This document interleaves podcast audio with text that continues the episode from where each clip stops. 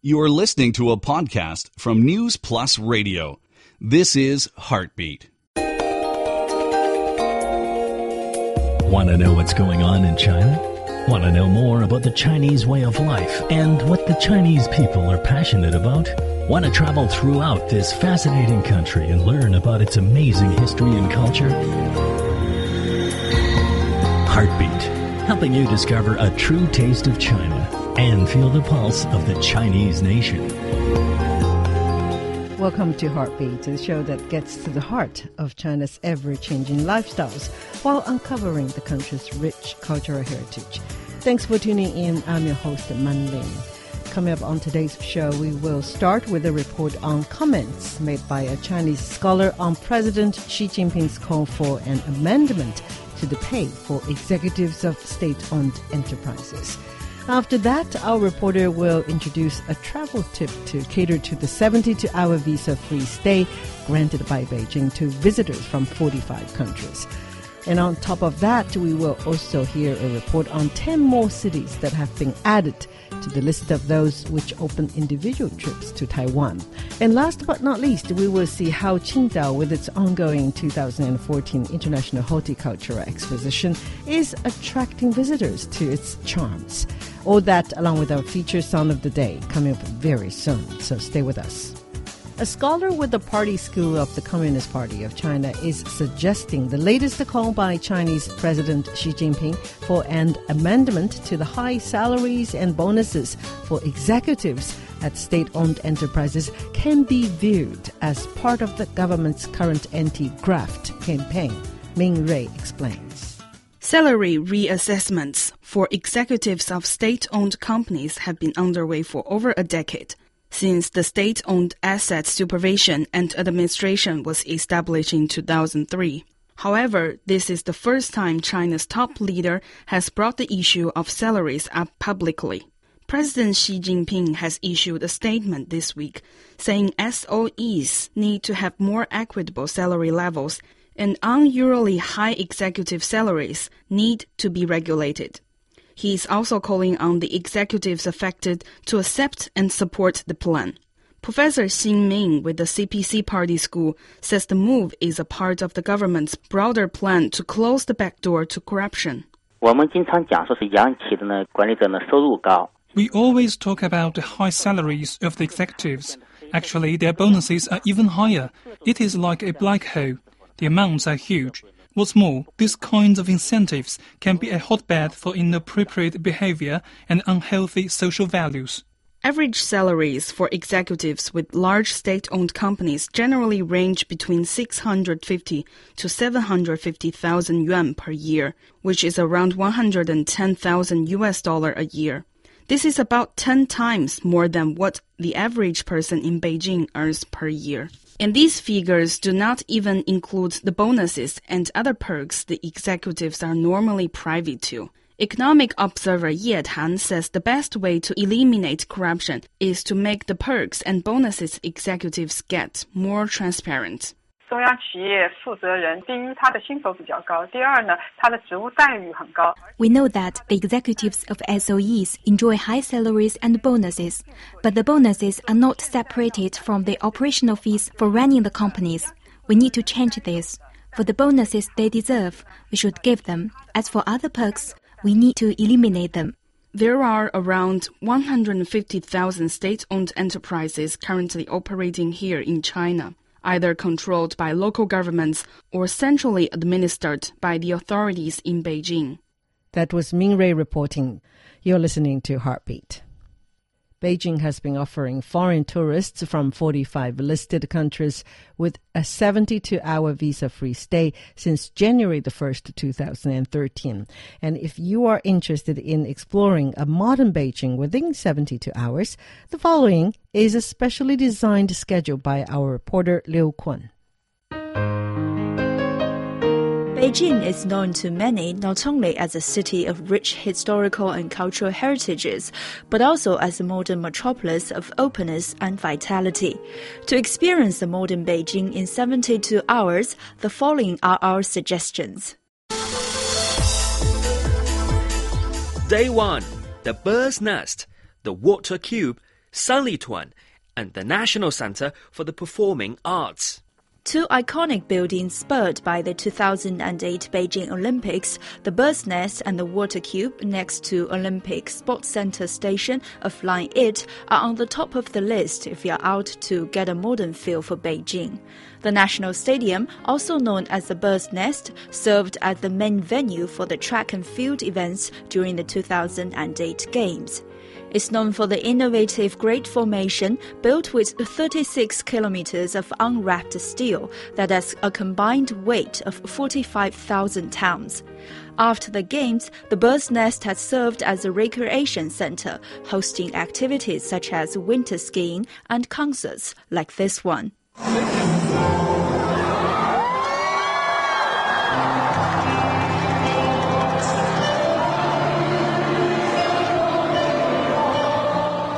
The National Aquatics Center, a major venue for aquatic sports during the 2008 Games, also known as the Water Cube, is the world's single largest and most complicated structure of ETFE foil, a material of high strength and corrosion resistance. It is just to the east of the bird's nest and within walking distance. Now that the games are gone, the water cube has been converted into a water theme park, offering a place to cool off and have some fun in the summer.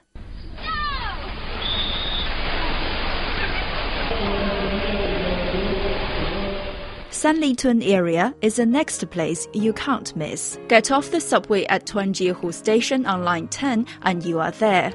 The area offers innovative architectural designs, international stores, numerous bars and restaurants, and lots of entertainment. Occasionally, you would come across street artists like this flash mob group.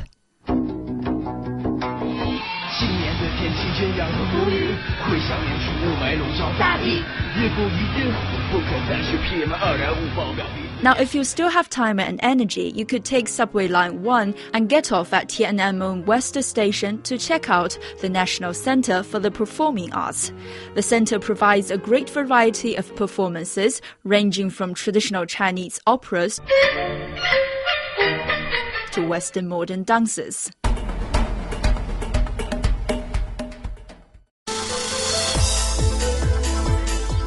Day 2 798 Art Zone, Wangfujing Street, and Houhai Lake.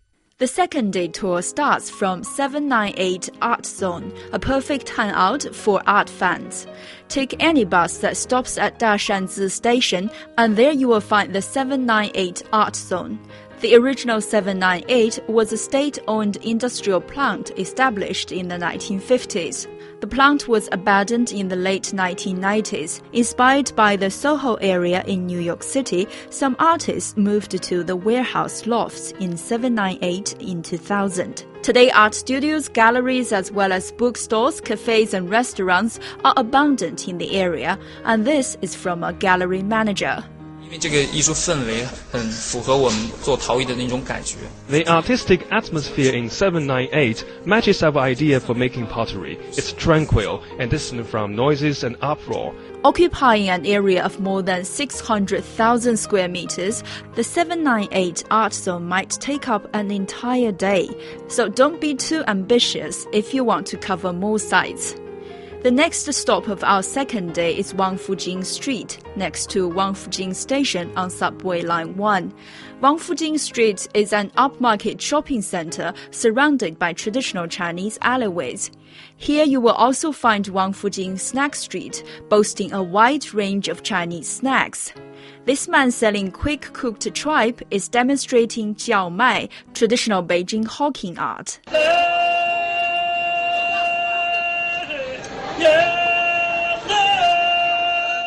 Also, St. Joseph's Church on the street is the second oldest Catholic church in the city. The last stop of our second day is Houhai Lake, a perfect place for a night out.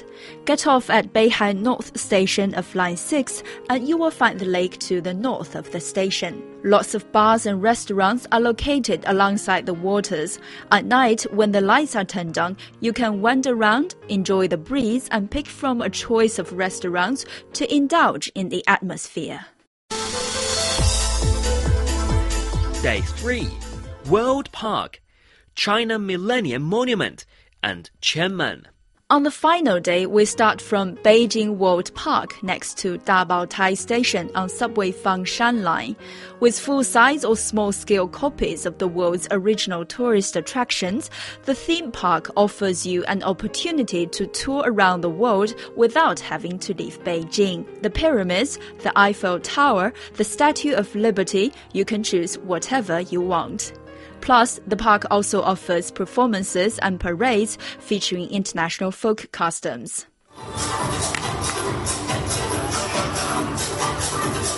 Our next stop is China Millennium Monument at the Military Museum Station on Subway Line 1. The monument is dubbed China's symbolic and commemorative structure to usher in the year 2000, the new millennium. A pointer of 45 meters pointing to the blue sky is placed on the upper side of the monument. A gallery is located behind the monument, providing exhibitions on international art. The last stop of our 72 hour adventure is Qianmen Street, a historical commercial street of the city located near Qianmen Station on Subway Line 2. Business on the street boomed during the Qing dynasty. Today it's a place to shop for China's time-honored brands such as Zhang Yiyuan Tea House, Sheng Xifu Hat, and Rui Fuxiang Silk Store. The recently opened Madame Tussauds Wax Museum with all the wax sculptures of celebrities is also worth a visit. And before you leave Beijing, remember to try Beijing roast duck at Quanjude restaurant located just on the street. Those were our suggestions for an experience of metropolitan Beijing in 72 hours. By the way, you can also choose to take taxi for tours in Beijing.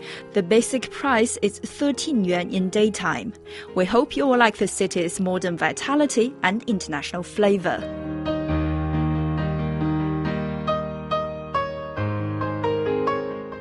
That was Liu Kun reporting. You are listening to Heartbeat. Residents in another 10 mainland cities can now apply for permission to travel to Taiwan. This means over two thirds of Chinese provinces have granted access to the island. Su Yi has the details. Since 2011, locals in select mainland cities have been able to apply for personal travel to Taiwan. As a result, many tourists have turned their attention to Taiwan, and more mainland cities have approved the island as a destination. To date, 36 cities have opened travel to Taiwan, with Harbin, Taiyuan, and Nanchang among the latest cities to do so. Zhao Yang from Harbin, but now working in Beijing, welcomes the service.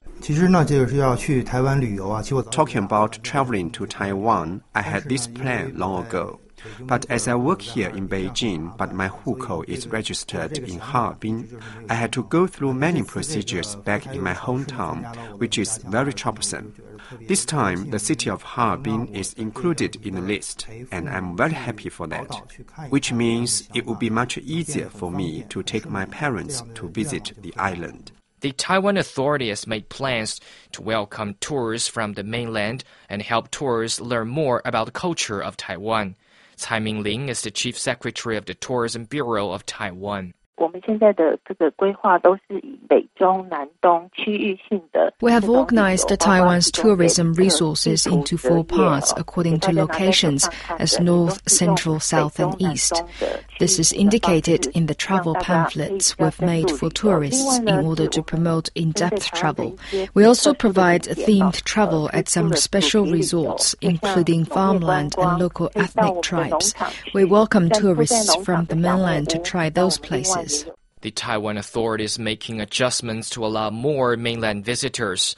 Previously, numbers have been capped at 5,000 people participating in group travel and 4,000 arriving as individuals.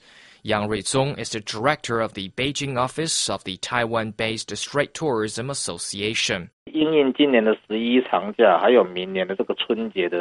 Due to the October the 1st holiday and the Lunar New Year travel peak, we will increase the number of tourists allowed in group trips to 8,000 every day during September and December. He says he hopes to improve the quality of the travel by adjusting the numbers, promoting group trips that are based on manageable numbers, as well as allowing visitors to enjoy an in-depth experience on the island. To make traveling to Taiwan more convenient, both sides across the straits are talking about showing more goodwill and cooperation. Authorities on the mainland have taken actions like shortening the wait times for handling the paperwork that comes with approving trips to Taiwan. Some have suggested that the Taiwan authority should altogether remove its number limits on travelers from the mainland, ensuring the increasing demand for this travel experience can be met. That was Su Yi reporting. You are listening to Heartbeat. Located on the southern coast of Shandong Peninsula, Qingdao is famed for its beer, seascape, and architecture. Every year, millions of tourists rush to the city to enjoy its stunning scenery and tasty food. But now, as the host city of the 2014 International Horticultural Expo, Qingdao has started to attract visitors by plants. Wang Lei has more. Entering the main entrance of the Qingdao International Horticulture Expo, accompanied with smooth music, visitors will be embraced by a great mass of blossoms and fresh greens. A ribbon-shaped promenade is filled with bright-colored flowers. A cloud of blooming lotus provides a delicate aroma, and lush greeneries divide roads and paths everywhere. According to Song Ruifeng, director of the Horticulture Management Department at the expo, the flower promenade is 2.4 kilometers long and is constructed from different varieties. The arrangement of every parterre is different from the others. Using various kinds of flowers, we could present diverse topics. And then, we make use of the heights of different plants to create a mini landform, which endows the promenade with a wavy shape. With a flower bed blanketing around 50,000 square meters land, the exposition is no doubt a visual feast for plant lovers and garden experts. Duan Xianxian works for a landscape company in central China's Henan province. She provides some professional opinion. If you talk about small sized pavilions, I think those paths are designed to be secluded and sinuous. There is also a flower fairy shaped mosaic culture. Since the top of it is hollowed out, you can pass your head into it, which could provide you with an interactive experience. I think that is really good. Besides, there are also a lot of examples of vertical greening, which are basically large plant sculptures. They also use billboards to make streetlights which is smartly designed. But for many other visitors, instead of probing into the layout of each garden in detail, they are more inclined to enjoy the view simply. Here's Jenny from Canada. It's beautiful. I really enjoy it. It's lovely, very clean, and I like I like the imagination of how you have cut the flowers into uh, uh, swimmers and um, different different animals. It's it's lovely. As well as the outdoor landscape, the Botanical Pavilion is a must-see. Sitting beside the hilly Baiguo Mountain, the leaf-shaped pavilion is one of the most striking buildings at the expo. Covering an area nearly 23,000 square meters, the pavilion provides visitors an opportunity to take a close look at some of the rarest strains of plants in the world. Gong Qingli, an algologist at Ocean University of China, is in charge of the marine plants section of the pavilion. According to him, since Qingdao is a coastal city, the display of marine flora is a highlight of the expo without any question.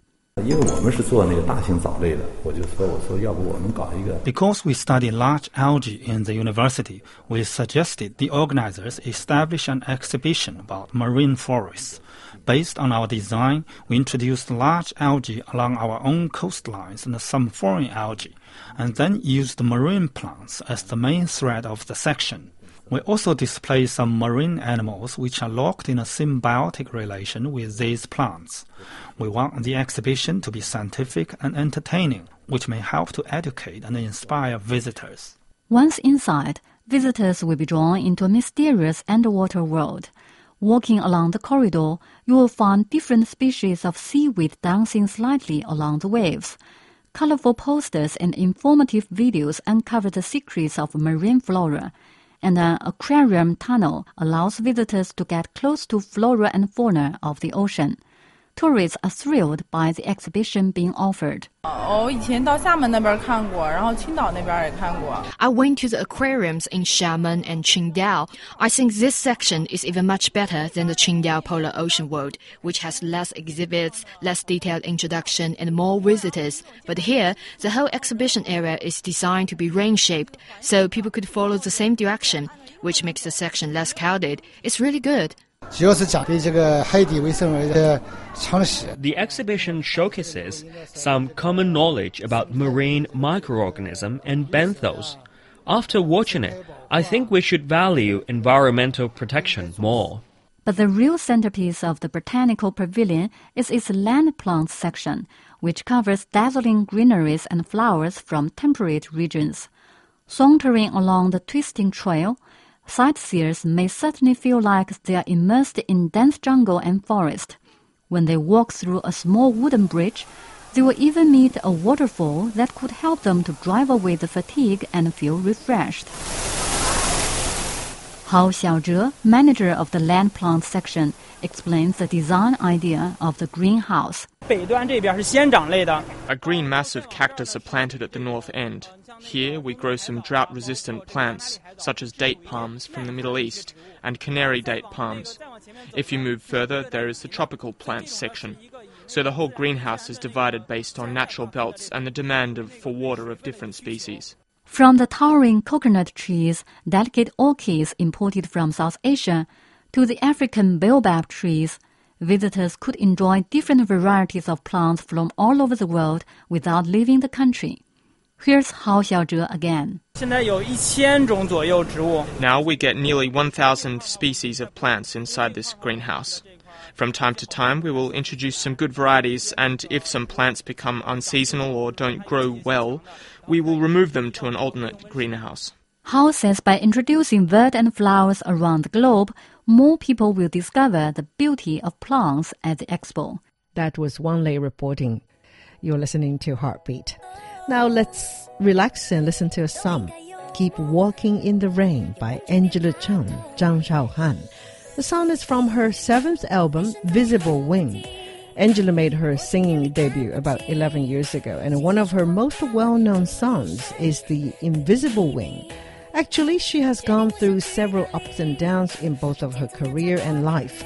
This encouraging song is such a perfect one that conveys her attitude towards life keep walking and never stop. Let's enjoy it and keep our steps forward, no matter what kind of difficulties we meet.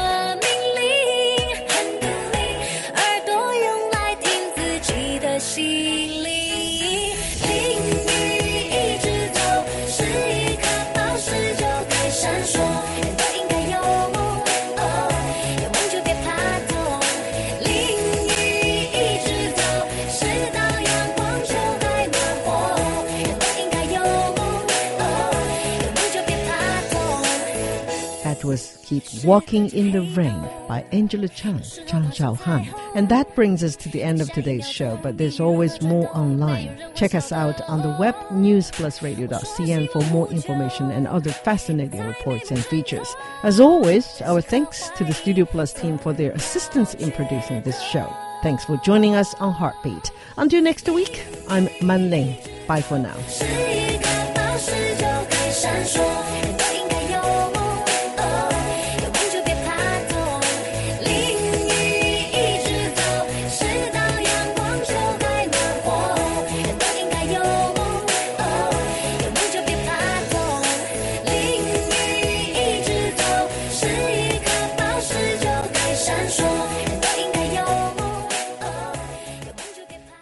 Thanks for downloading this edition of the program. To find out more, please go to our website, newsplusradio.cn. We hope you enjoy it.